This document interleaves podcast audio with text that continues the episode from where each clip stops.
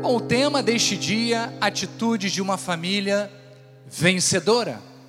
E o versículo tema está em Josué 24, 14 em diante, que diz assim: Agora, pois, temei ao Senhor e servi-o com integridade e com fidelidade. Deitai fora os deuses aos quais serviram vossos pais da além do Eufrate e no Egito, e servi ao Senhor. Porém, se vos parece mal servir ao Senhor, escolhei hoje a quem servais. Se aos deuses a quem serviram vossos pais que estavam da além do Eufrate, ou aos deuses dos amorreus em cuja terra habitais. Eu e a minha casa serviremos ao Senhor. Você recebe esta palavra? Oremos ao Pai, Deus amado e bendito. Aqui estamos prontos, Pai, para ouvirmos a tua voz, a tua palavra que é viva e eficaz, a tua palavra, Senhor, que tem um sonido perfeito e claro aos nossos tímpanos ovelinos. Que esta palavra penetre os corações e que, como uma semente que é depositada em terra fértil, possa nascer uma grande árvore e que os frutos sejam também grandiosos, Pai, como testemunho de que nossa vida está alicerçada sobre esta palavra. Assim, com fé, nós oramos e com fé recebemos. E mais uma vez, o povo de Deus que crê e recebe, digam amém, amém e amém. Graças a Deus. Muito obrigado, Bispo Quimilins, profeta dos teclados. Pedras vivas do Senhor, eleitos de Deus, temos sido insistentes, esta é a palavra, temos sido insistentes nos ensinamentos que geram bases sólidas para as nossas famílias porque temos como propósito principal combatermos os intentos do inimigo, que tem como objetivo destruir o que o Senhor instituiu como estrutura da sociedade.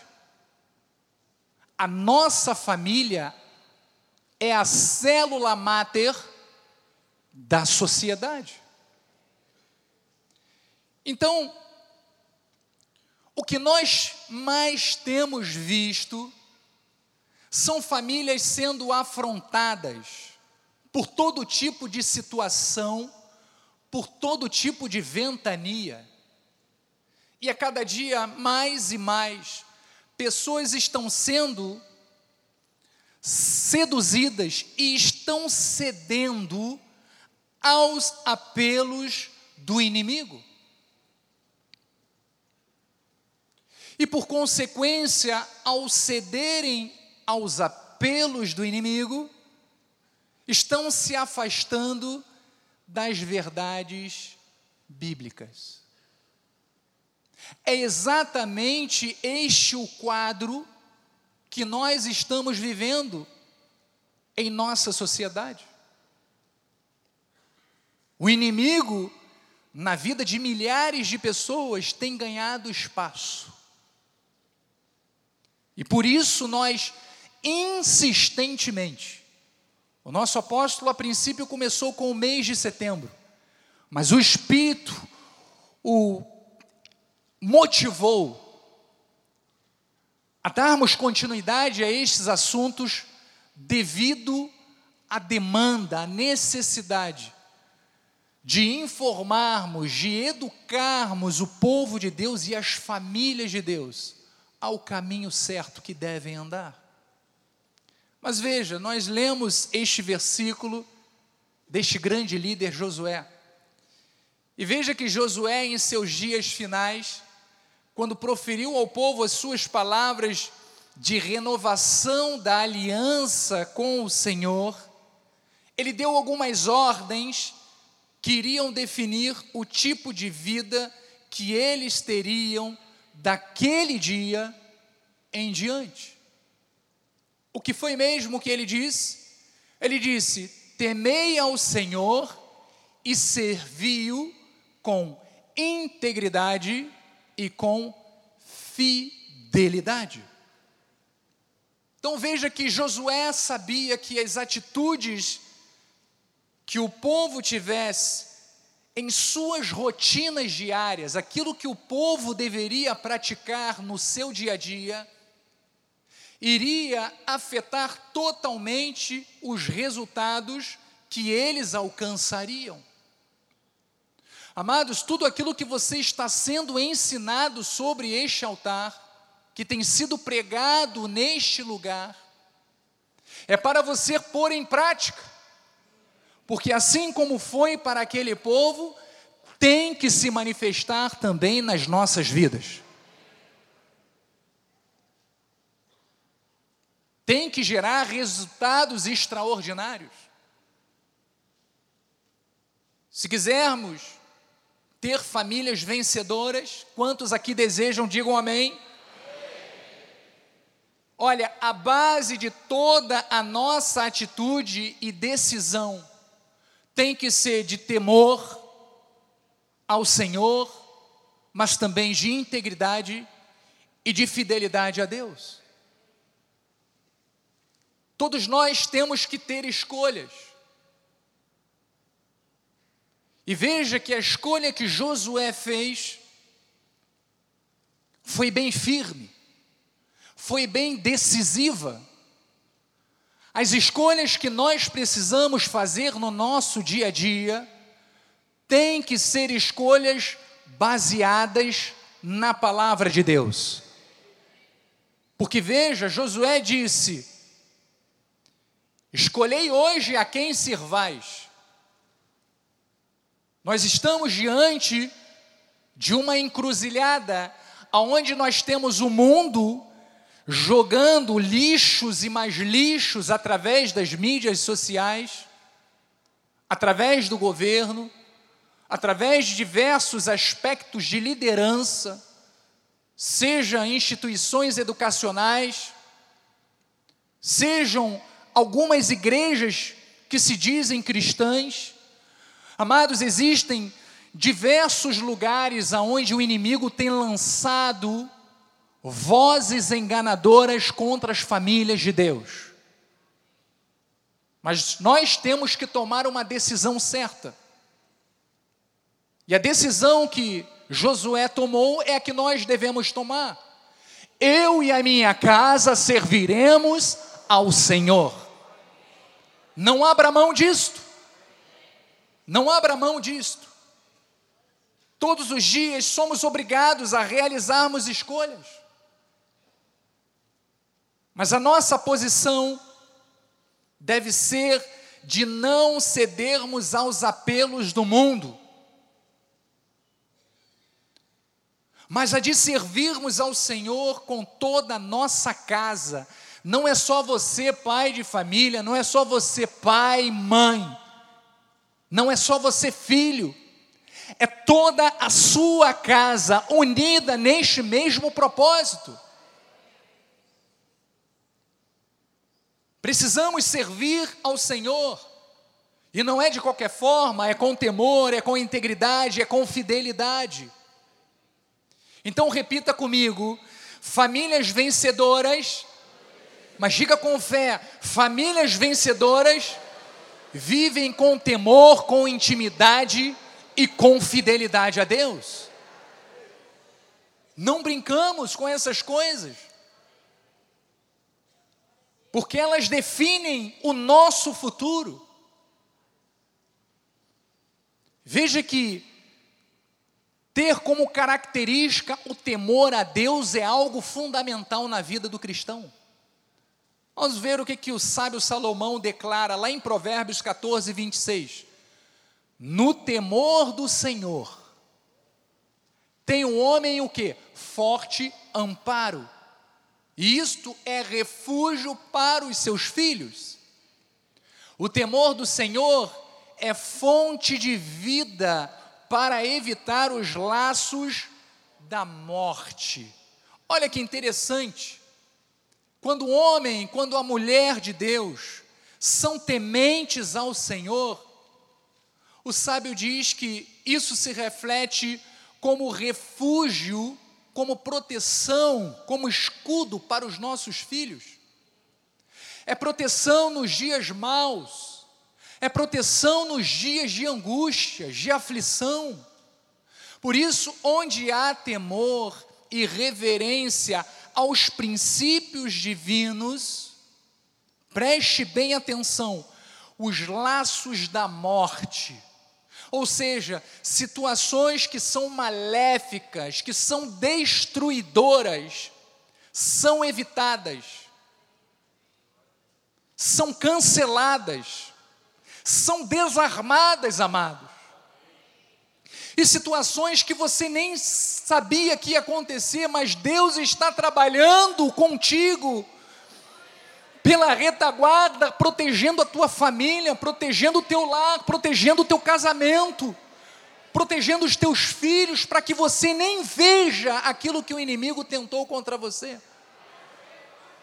Todas as vezes que eu saio de casa, a minha oração é essa: Senhor, que eu não veja nem o livramento, eu não quero nem ver. Mas para que você viva, sabe, debaixo desta cobertura tem que haver o temor do Senhor. Diga, o temor do Senhor. Ele gera forte amparo. Ele é refúgio para os filhos. Então o temor do Senhor, além de proteger, além de blindar as nossas vidas, o temor do Senhor, ele nos dá sabedoria, ele nos dá prudência para lidarmos com as situações. Veja o que diz Provérbios 9 e 10. O temor do Senhor é o princípio da sabedoria. Você quer ter sabedoria? Tema o Senhor. Obedeça a palavra de Deus. E o conhecimento do santo é prudência para as nossas vidas. Quando você se utiliza do conhecimento da palavra de Deus, você não age da forma errada. Você pensa, você avalia, você analisa as situações de acordo com a palavra de Deus. E isto gera livramento? Quantos livramentos? Quantos livramentos? Às vezes é uma pessoa que está endemoninhada e te dá uma fechada, e se você reclama, ou se você tenta fechar, você não sabe quem está dentro daquele carro. Às vezes é um criminoso, às vezes é uma pessoa colérica que tira uma arma e te dá um tiro. Isto é falta de quê? De prudência, de sabedoria, que só aqueles que temem a Deus conseguem ter. Você está compreendendo a importância de seguirmos este exemplo que a Bíblia nos ensina, então optar por esse, por ser temente ao Senhor, sempre redundará em bênçãos. Vamos ver o que diz Provérbios 24, 4. O galardão da humildade e o temor do Senhor são riquezas e honras e vida. Então veja que grande revelação nós encontramos na palavra de Deus. Ele disse que a recompensa por reconhecermos a dependência total de Deus, há recompensa, há galardão, há promessas.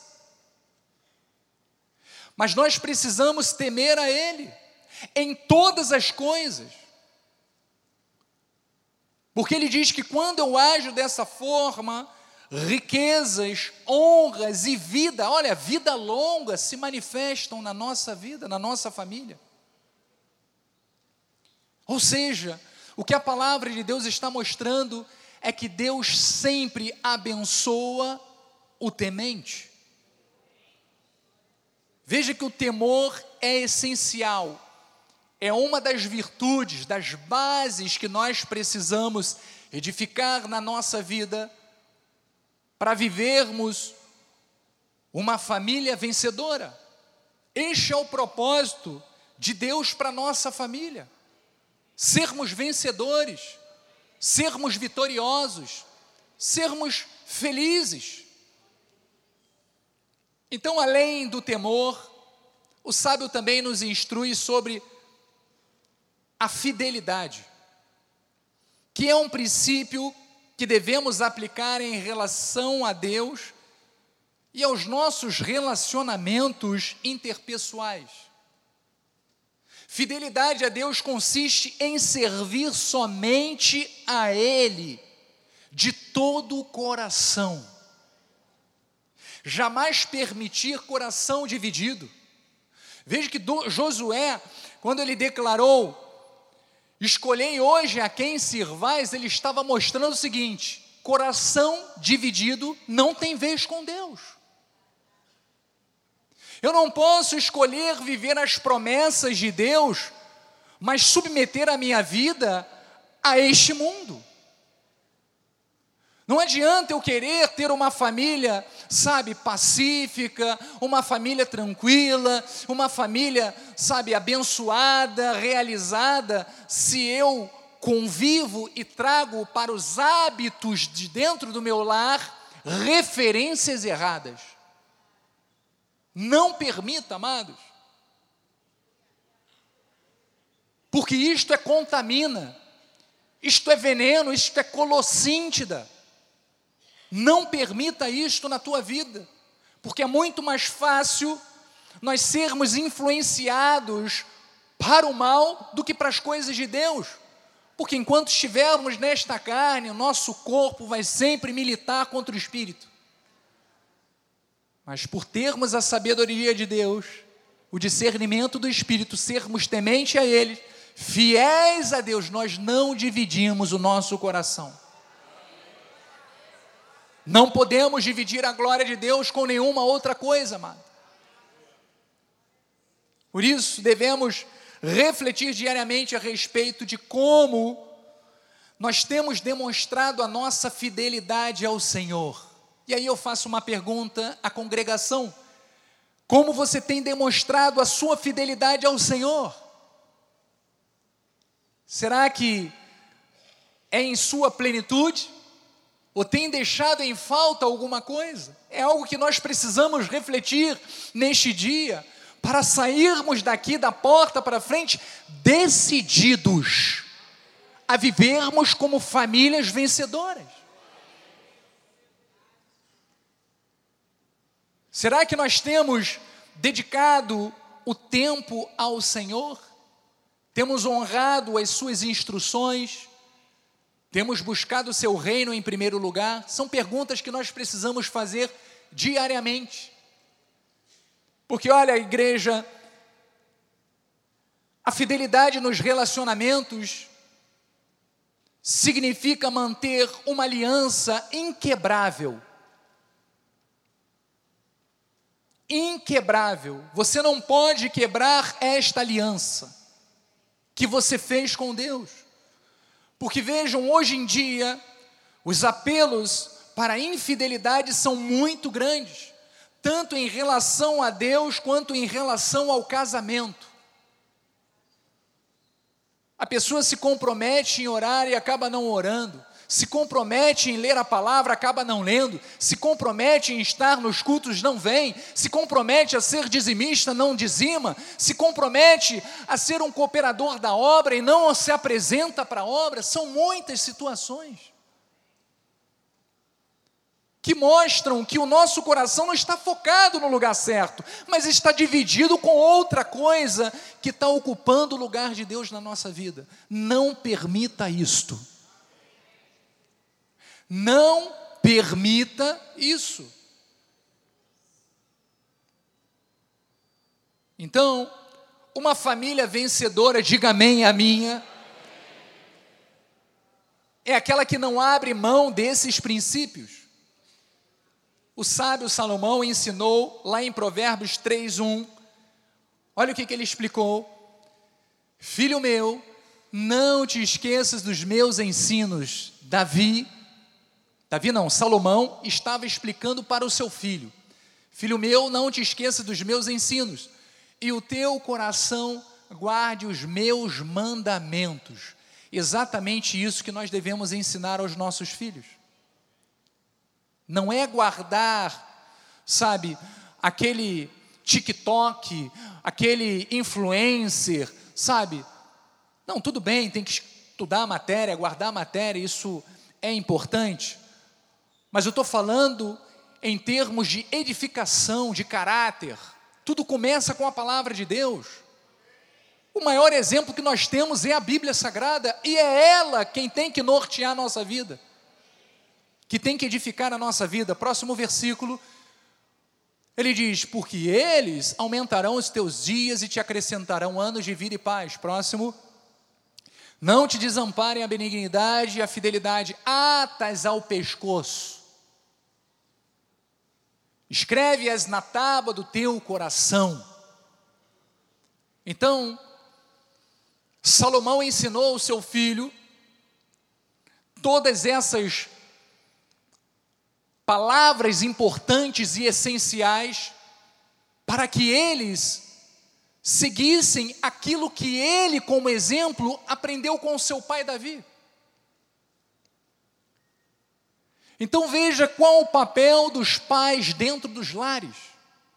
Pai, mãe, o seu papel é muito mais importante ensinar esses conselhos e doutrinar o seu filho na palavra de Deus do que comprar PlayStation, do que comprar bicicleta, do que pagar uma viagem, essas outras coisas podem ser importantes, mas não substituem a palavra de Deus.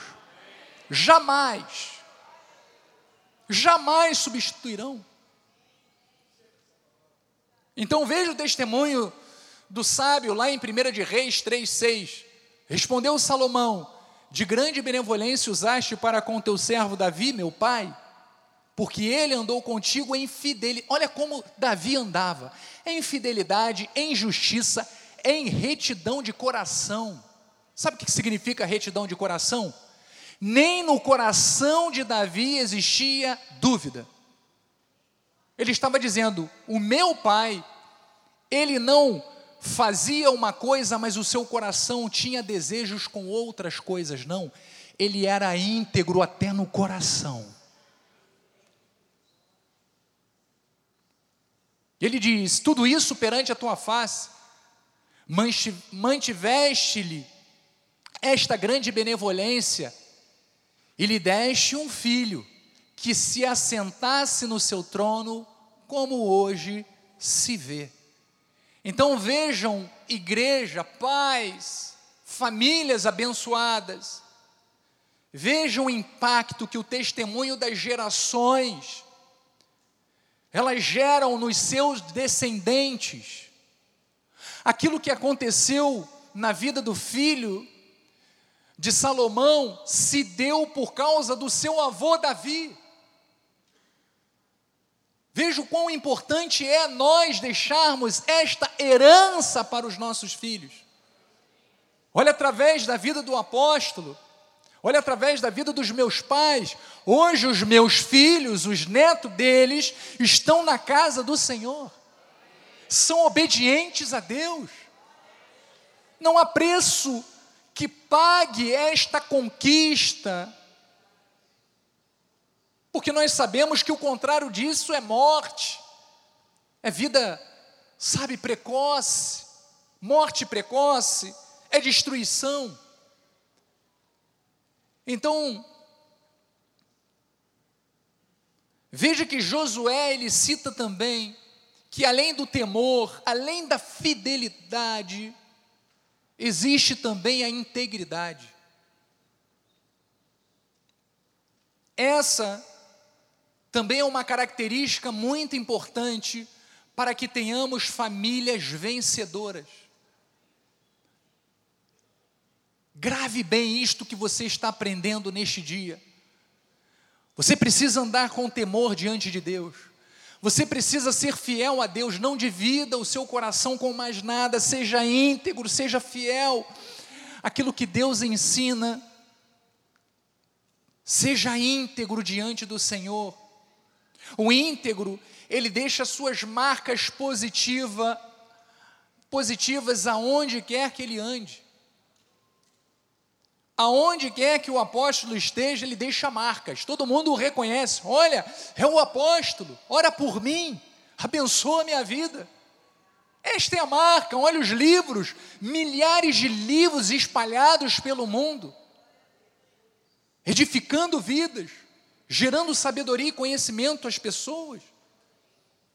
Então é isto que acontece na vida de todo íntegro, são essas pisaduras que nós deixamos como marcas aonde há um íntegro, um homem fiel a Deus. E o salmista,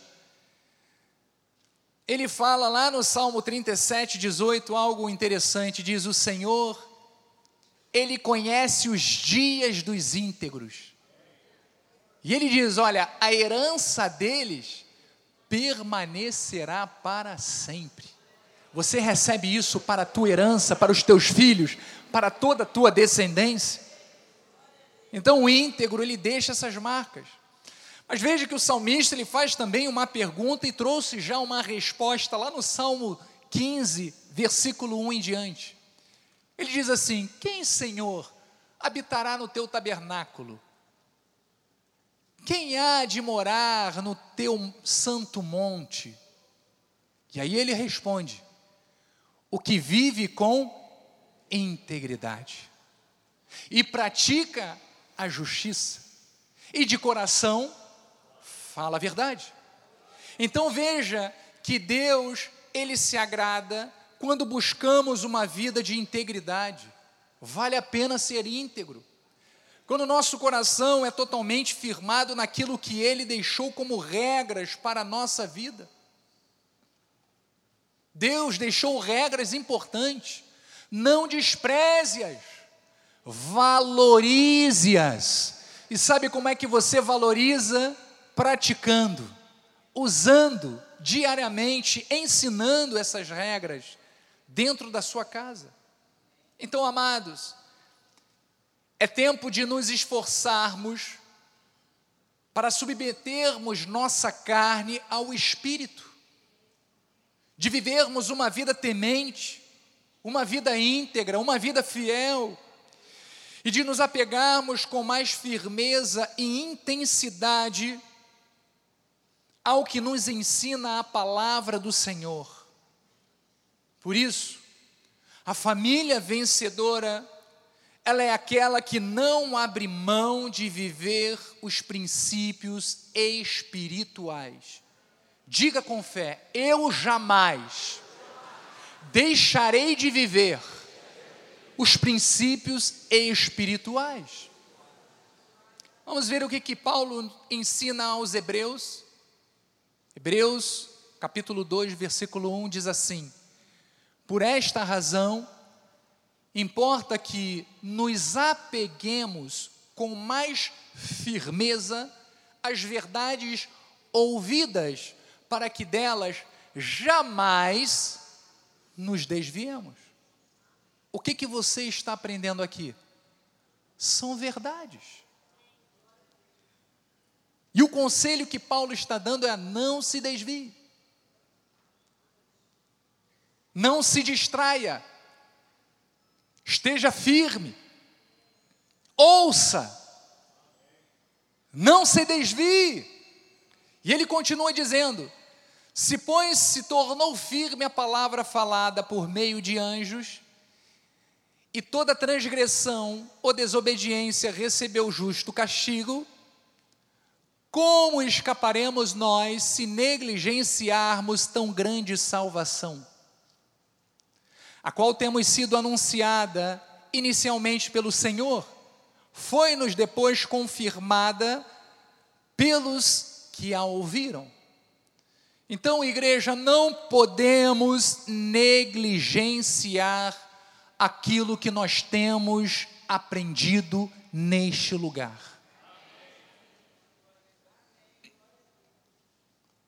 Nós preparamos o sermão, usamos a palavra de Deus, somos inspirados pelo Espírito Santo. Só quem prepara uma mensagem que sabe o trabalho que dá, trabalho no sentido de você esculpi-la e formá-la. É um processo que não é da noite para o dia, requer dedicação, requer empenho, requer submissão, temor, intimidade com Deus. Olha, vocês não fazem ideia, quem prega sabe a responsabilidade que é preparar uma mensagem.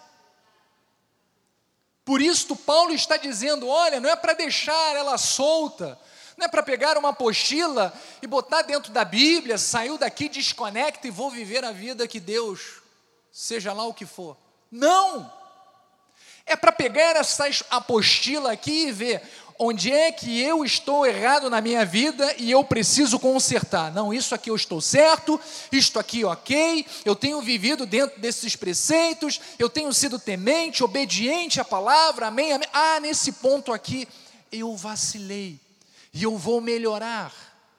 Porque o meu desejo e foco é desfrutar de uma família vencedora. É isto.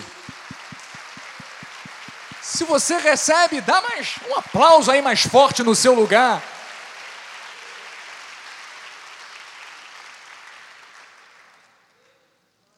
Então, igreja, ele no próximo versículo falou isso. Não podemos deixar esta palavra solta, nós temos que, sabe, nos apegar a ela. Porque quando a pessoa não se apega à palavra, quando ela não vive, quando ela vive uma vida negligente, ela acaba passando por situações difíceis. Que elas não, ela não sabe como lidar com essas situações. Veja que muitas vezes as pessoas, elas se perguntam um porquê. Por que, que nós estamos vivendo certas coisas, determinadas coisas? Por que, que isso aconteceu comigo? Mas não avaliam se em tudo elas estão buscando a vontade de Deus para as suas vidas e família. A Bíblia tem todas as instruções que necessitamos para uma vida equilibrada, para uma vida feliz, para uma vida saudável, mas precisamos fazer a nossa parte, amados. Rapidamente, só um parênteses. Eu não sei quantos assistiram um pastor falando a respeito de provas e de decisões, circunstâncias. Quantos aqui ouviram? A irmã ouviu. Esse pastor explica algo interessante. Ele fala o seguinte: que muito crente chega e fala assim: Olha, eu estou passando por uma prova, mas essa prova não acaba. Essa prova tem uma semana, um mês, um ano, dez anos. E ele diz: Olha, que eu saiba, prova é algo que você faz, né, um teste que você faz rápido e você diz se foi aprovado ou não. Não é? A prova que mais demora é a prova do Enem. São, sei lá, nove horas, oito horas, é um tempão. Mas geralmente a prova é algo que você faz e testa o quê? O seu conhecimento. Aí ele abre um parênteses e diz assim: o que as pessoas estão vivendo não são provas. É claro que às vezes existem provas que acontecem um dia, acontecem no outro. Mas isso que elas estão vivendo são resultados, consequências de escolhas erradas.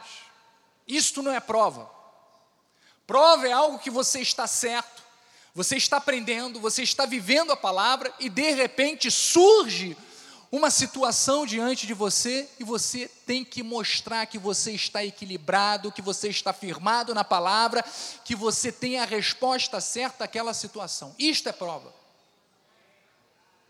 Agora, circunstâncias é quando eu tomo uma decisão errada por não obedecer a Deus e aí eu vou sofrer as consequências. Então, amados, o que você está vivendo neste lugar,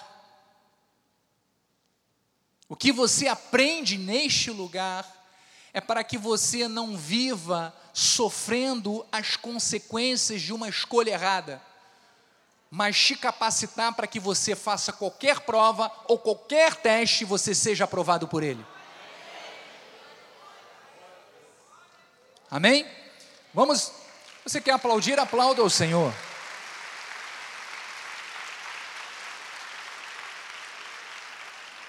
Vamos a Tiago.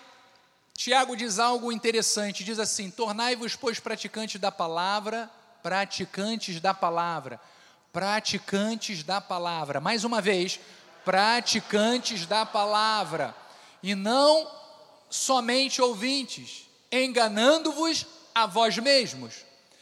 Porque se alguém é ouvinte da palavra e não praticante, assemelha-se ao homem que contempla num espelho o seu rosto natural. Pois a si mesmo se contempla e se retira, e para logo se esqueceu de como era a sua aparência. Agora, olha que detalhe interessante. Mas aquele que considera atentamente na lei perfeita, lei da liberdade, e nela persevera, não sendo ouvinte negligente. O que que Tiago estava falando aí?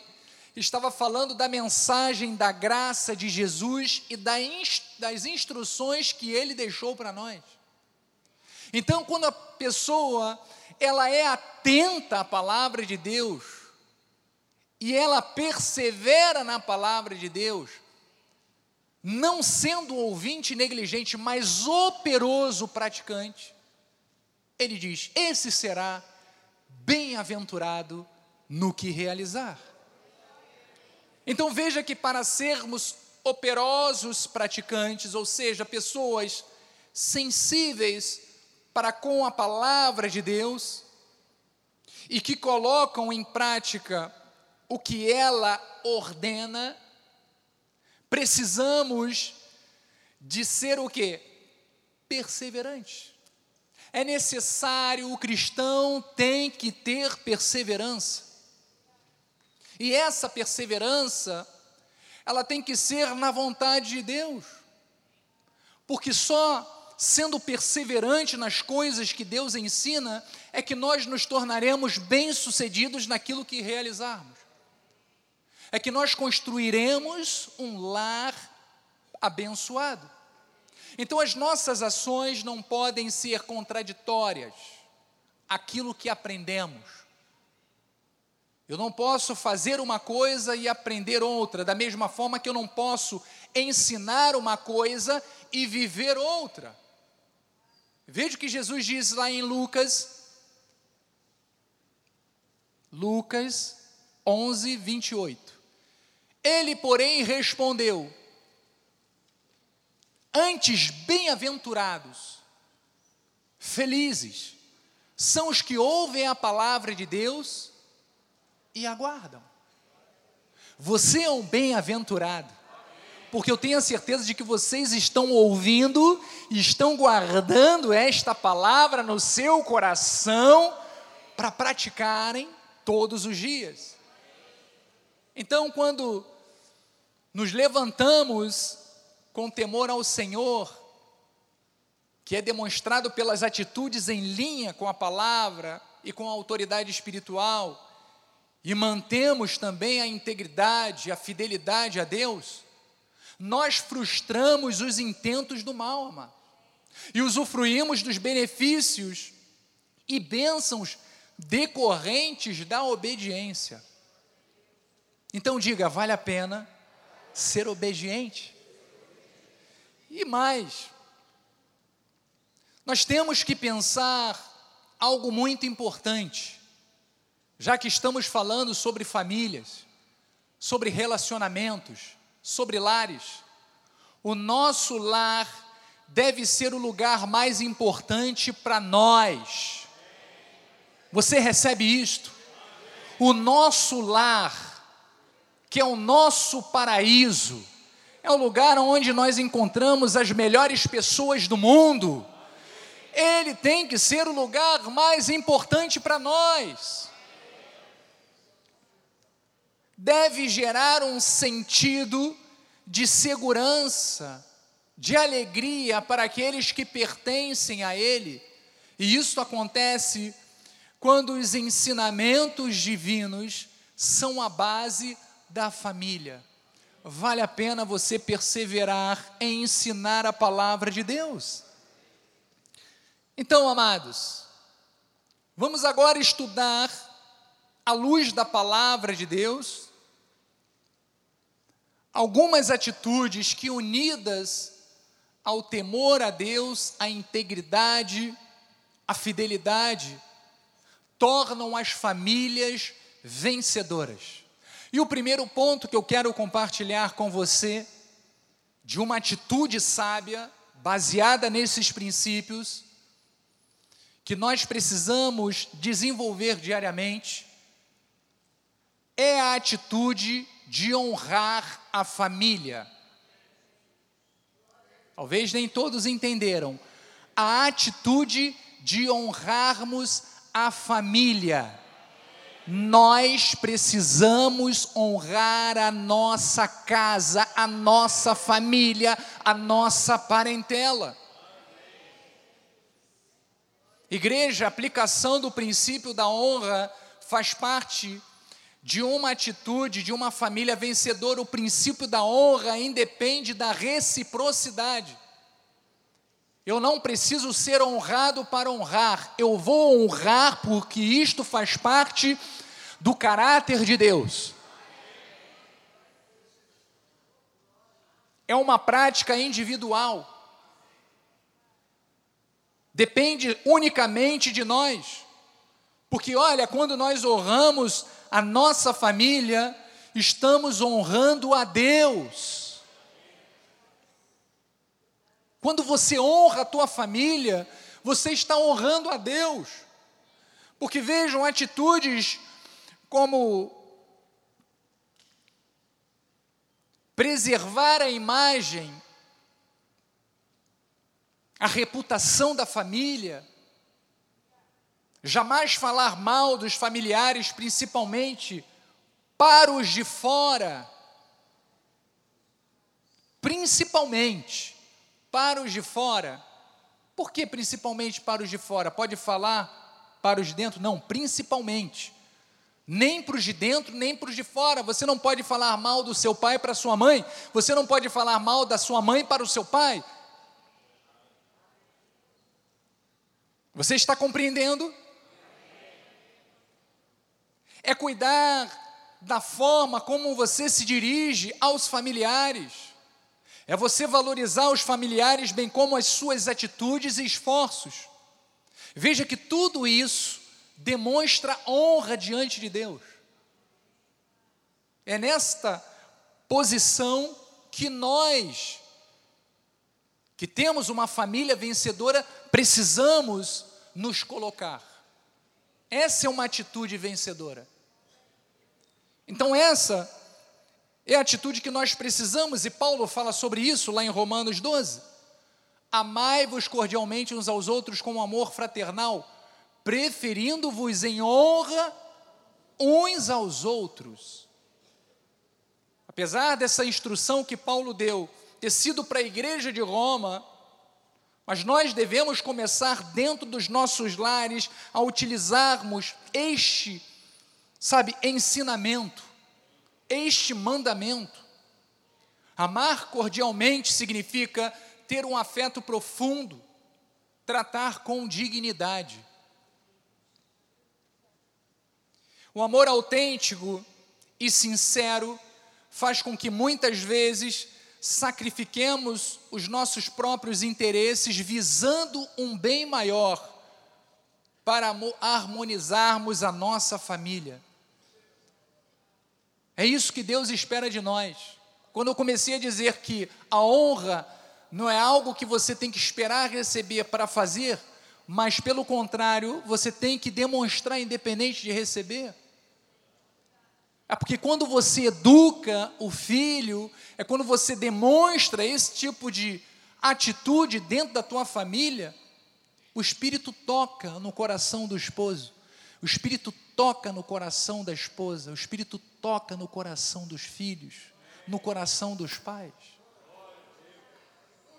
Então, o princípio da honra é tão importante diante de Deus que ele institui um mandamento com promessa para os filhos. Vamos ver em Efésios 6,2 diz assim: Honra teu pai e a tua mãe, que é o primeiro mandamento com promessa, para que te vá bem e sejas de longa vida sobre a terra.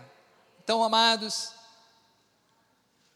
os que temem ao Senhor são íntegros, são fiéis, têm o princípio da honra como algo inegociável. Inegociável.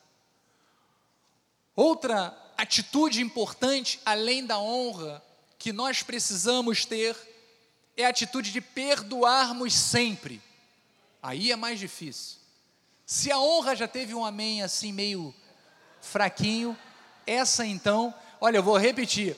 Uma das atitudes que nós precisamos ter, que nós precisamos ter para com a nossa família, e é claro, na nossa vida diária, é de termos, sabe, a liberação do perdão para aqueles que precisam. É isso aí.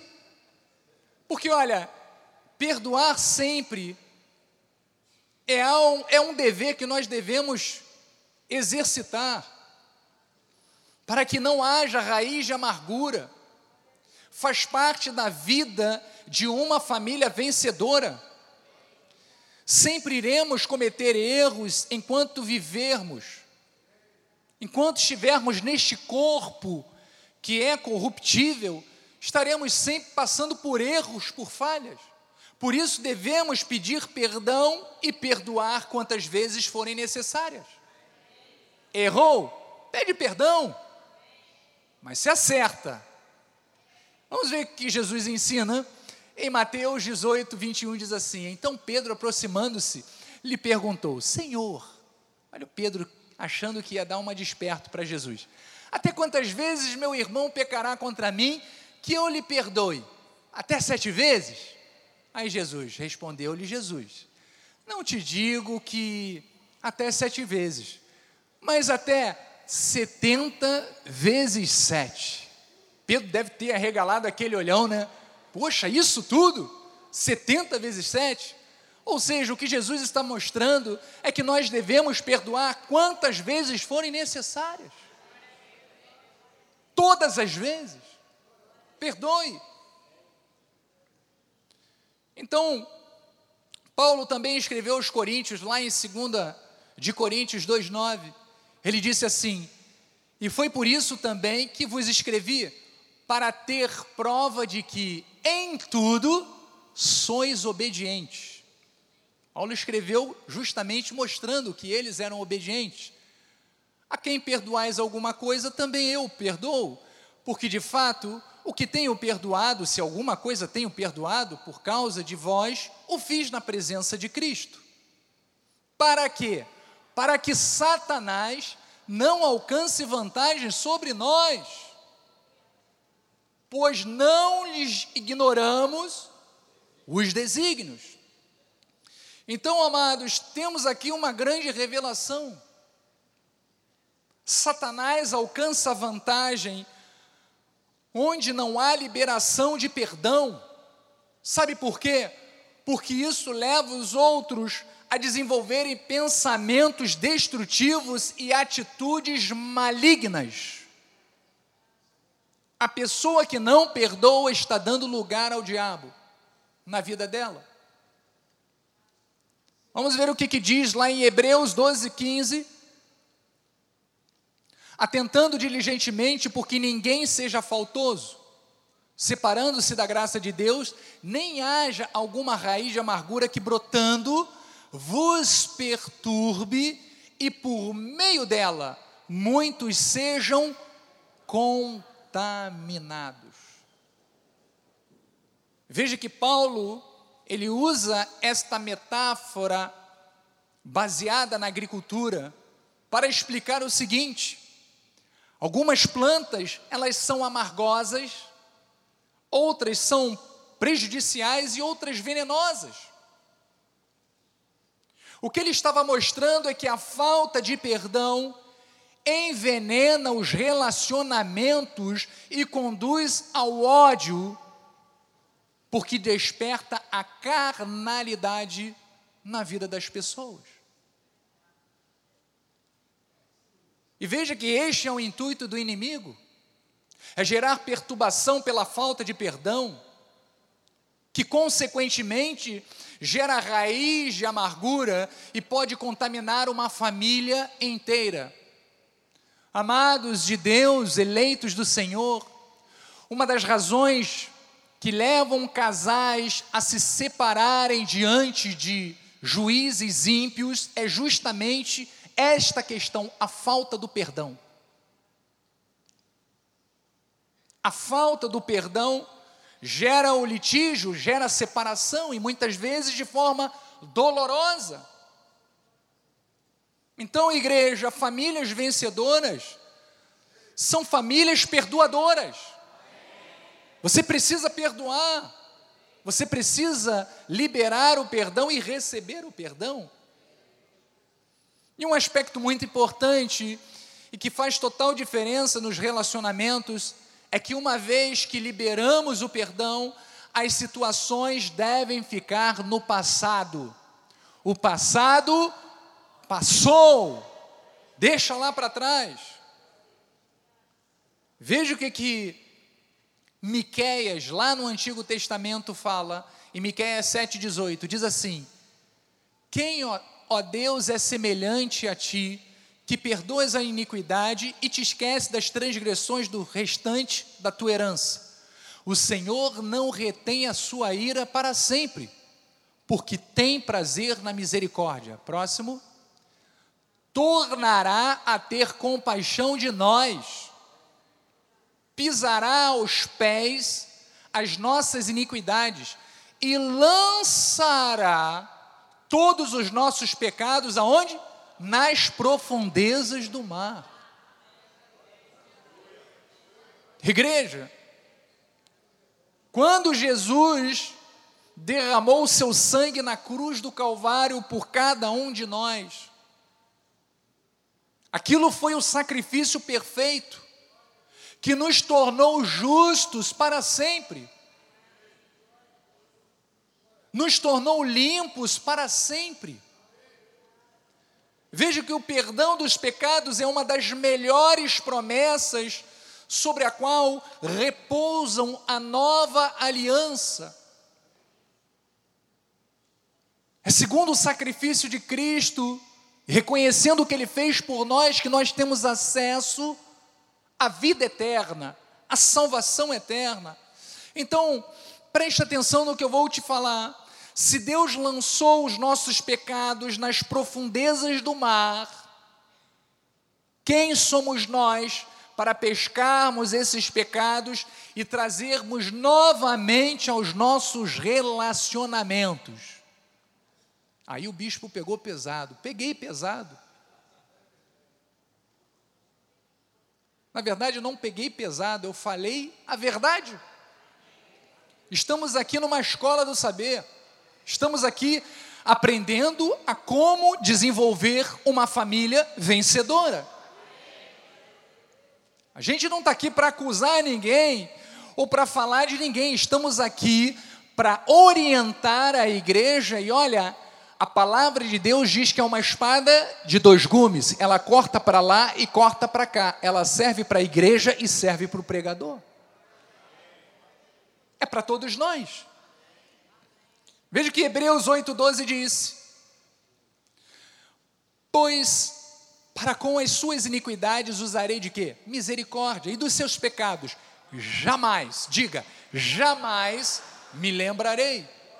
Então, igreja, perdoe sempre e deixe o passado para trás. Veja que ontem já é passado, deixe para trás. Os tementes, íntegros e fiéis não permitem que nenhuma raiz de amargura brote no seu coração. Pelo contrário, tem a alma leve com a certeza de que pode perdoar da mesma forma que recebeu o perdão total de Deus. Então perdoe. Vire para o seu irmão e diga: perdoe. Isso. Isto são atitudes de uma família vencedora. O terceiro ponto, já estamos caminhando para o final, é buscar sempre o que? A concordância. Lembra que a palavra de Deus diz que casa dividida não subsiste? Reino dividido não subsiste? Então, buscar a concordância é algo que nós temos que batalhar diariamente. Eu sei que, como seres individuais, podemos ter pensamentos, por vezes, sabe, divergentes em alguns aspectos, mas no sentido da vida familiar, deve-se buscar sempre um acordo nos ideais, para que possam viver em paz. Se eu penso uma coisa e quero uma coisa, minha esposa pensa outra coisa e quer outra coisa, eu vou chegar a algum lugar? Não, porque ela vai puxar para lá, eu vou puxar para cá. Agora, se nós tivermos concordância naquilo que nós vamos querer para a nossa família e para a nossa vida, nós estaremos caminhando juntos. Isso significa que a gente vai avançar, vai conquistar. E é esta vontade de Deus para nós. Então, como devemos buscar essa concordância? Sempre com uma comunicação boa, sempre com um linguajar pacífico, tendo sempre a Bíblia como base para as argumentações. Veja o que diz Provérbios 15, 4. A língua serena é árvore de vida, mas a perversa, ela quebranta o espírito. Onde há discussões e contendas, há quebrantamento, há dor, há sofrimento, há mágoas, há sentimentos negativos. Mas diz que a língua serena, ela é branda, ela é equilibrada, ela é árvore de vida e produz bons frutos. O que, que você deseja viver é debaixo de um ambiente confuso, cheio de ressentimentos, ou debaixo de um ambiente tranquilo, aonde você viva de forma serena, aonde você tenha prazer de estar. É isso que a gente tem que buscar. A família precisa ter uma boa comunicação para entrar em concordância. Esse é um ponto muito importante para todos nós exercermos na nossa vida. Paulo escreveu aos Coríntios, 1 de Coríntios 1,10, rogo-vos, irmãos, pelo nome de nosso Senhor Jesus Cristo, que faleis todos o que? A mesma coisa, olha a concordância aí. E que não haja entre vós divisões, antes sejais inteiramente unidos, na mesma disposição mental e no mesmo parecer essa expressão que Paulo usou, faleis a mesma coisa, está aqui no telão, significa resolver as diferenças. Você não pode dormir carregando, sabe, aquele problema. Não, resolva, olha, com palavras brandas, serena, resolva o problema. É viver em harmonia, mediante a reconciliação. Busque sempre a reconciliação. Não busque a razão. Apóstolo usa sempre essa frase: eu preciso, eu prefiro ter paz do que ter razão. Prefira ter paz. Prefira ter reconciliação. E ele usa também em Filipenses 2:2 algo interessante, fazendo alusão ao mesmo conteúdo. Diz assim: "Completai a minha alegria de modo que penseis o que a mesma coisa, tenhais o mesmo amor, sejais unidos de alma.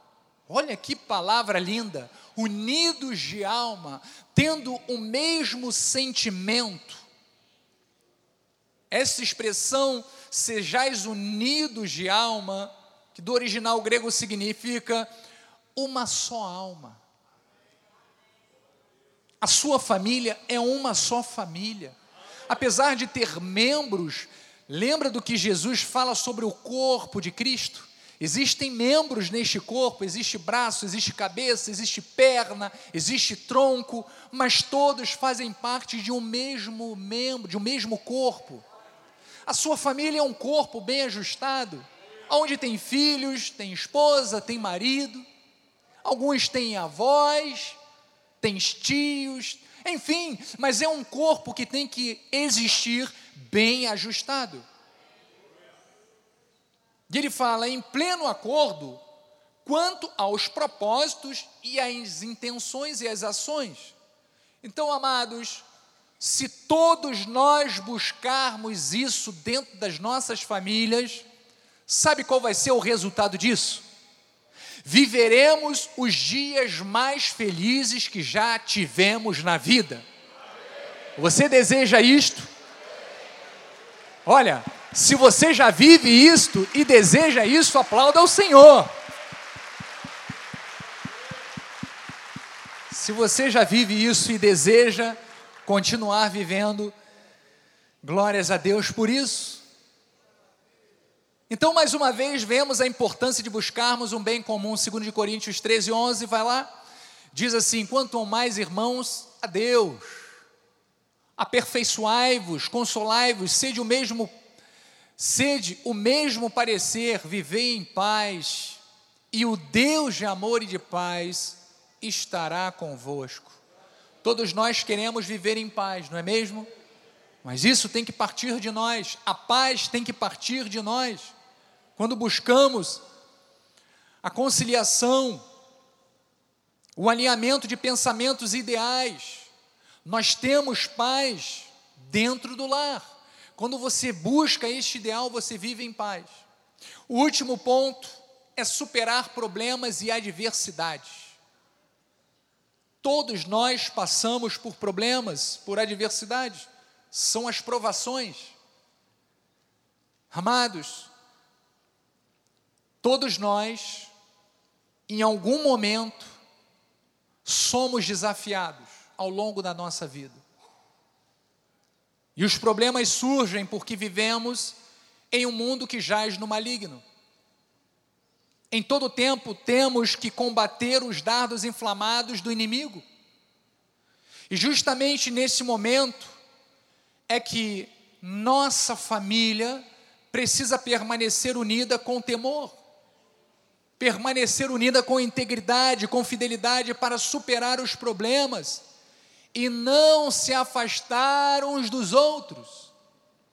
Efésios 6,13 diz: Portanto, tomai toda a armadura de Deus, diga eu tenho uma armadura, para que possais resistir no dia mau, e depois de ter vencido tudo, permanecer inabaláveis. Então a palavra e o Espírito Santo do Senhor nos fortalece para vencermos os dias maus. Veja o testemunho do salmista Davi. São muitos os meus perseguidores e os meus adversários. Mas olha o que, que ele diz: não me desvio, porém, dos teus testemunhos. Então, o sábio estava dizendo: Olha, eu posso ter muitos inimigos, muitos embates na minha vida, mas eu jamais vou me desviar da palavra de Deus. Porque, olha, igreja, é justamente nos momentos de provação que precisamos nos manter firmes. Romanos 12, 12 diz assim: regozijai-vos na esperança, sede pacientes na tribulação, na oração, perseverante. Precisamos ser pacientes nas tribulações e nos colocarmos em oração. Olha a importância da vida de oração. E com as atitudes em linha com a palavra que o Senhor nos ensina. Quando agimos desta forma, temos o livramento de Deus. Então a nossa família, ela é o bem mais precioso que possuímos. E por isso eu quero compartilhar com você uma situação. Estamos fechando este momento com uma situação que aconteceu com um dos valentes de Davi. E nós podemos fazer uma analogia em relação a qual deve ser a nossa postura quando o inimigo tenta destruir a nossa família ou roubar aquilo que o Senhor nos deu e que nós reputamos como sendo o mais importante. Em 2 de Samuel 23, 11 diz assim: Depois dele, Sama, que era um dos valentes de Davi, filho de Agé, Erarita, quando os filisteus se ajuntaram em Lei, onde havia um pedaço de terra cheio de lentilhas. Veja o que aconteceu. E o povo fugia de diante dos filisteus. Então, só para vocês entenderem o contexto, naquele tempo, que era um tempo de escassez, um pedaço de terra cheio de lentilhas era algo muito precioso, era algo muito importante, porque iria garantir a sobrevivência daquele povo. Mas veja qual foi a postura de Sama diante daquele ataque do inimigo. No versículo 12 diz assim: Pôs-se Sama no meio daquele terreno e o defendeu e feriu os filisteus, e o Senhor efetuou grande livramento. Amados de Deus, assim todos nós temos que agir diante das adversidades que tentam abalar o nosso casamento, que tentam abalar o nosso relacionamento que tentam enfraquecer o relacionamento entre nós, pais e filhos. Temos que nos posicionar com autoridade e defender aquilo que o Senhor nos deu e que é o mais importante que nós temos, que é a nossa família. E eu termino com Provérbios 24, 10, que diz: Se te mostra fraco no dia da angústia, a tua força é pequena. Veja que o dia da angústia sempre vem. Mas a nossa postura diante dessas adversidades tem que ser a mesma. Pelo contrário, temos que estar mais firmados e fortalecidos na palavra. Por isso, igreja, jamais desista da sua família, diga amém. Independente dos problemas que venham a enfrentar, não se mostre fraco no dia da angústia, porque a sua força vem do Senhor. Igreja, quando nos posicionamos como filhos de Deus, que vivem a palavra com temor, com obediência, com integridade, com fidelidade, o Senhor efetua o livramento. Que Deus manifeste livramento agora para a tua família, para a tua casa, para o teu relacionamento. Então, para cada situação, para cada situação há uma solução.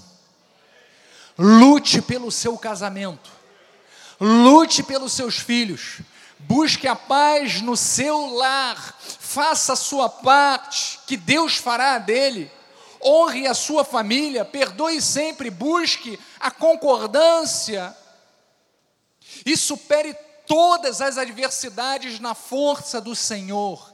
Guarde o seu testemunho e permaneça inabalável. Creia que a sua família é um projeto vitorioso de Deus. Que assim seja porque esta, esta é a vontade do Senhor para a tua família. Glória a Deus! Eu vou pedir a minha esposa para vir ao altar para dar a bênção final. Glórias a Deus. E aqueles que têm famílias vitoriosas, digam amém. Glória a Deus. Senhor, te agradecemos por esta manhã maravilhosa que passamos na tua casa, Pai. Graças te damos, Senhor, por esses ensinamentos que serão vida para as nossas famílias, Pai. Vamos viver os dias mais felizes, vamos desfrutar da tua bondade, do teu favor, porque essa é a tua vontade. Sairemos da tua casa com alegria, em paz nós seremos guiados. Que o Senhor envie anjos que nos guardem, que ministrem em nosso favor, que todos nós cheguemos nos nossos lares em perfeita vitória para a glória do Senhor e que a tua graça, a tua paz as doces consolações do teu Espírito Santo sejam conosco hoje e para todo sempre. Aqueles que recebem, digam amém. Graça e paz. Tenha uma semana muito abençoada. Diga para o seu irmão: nossas famílias são vencedoras.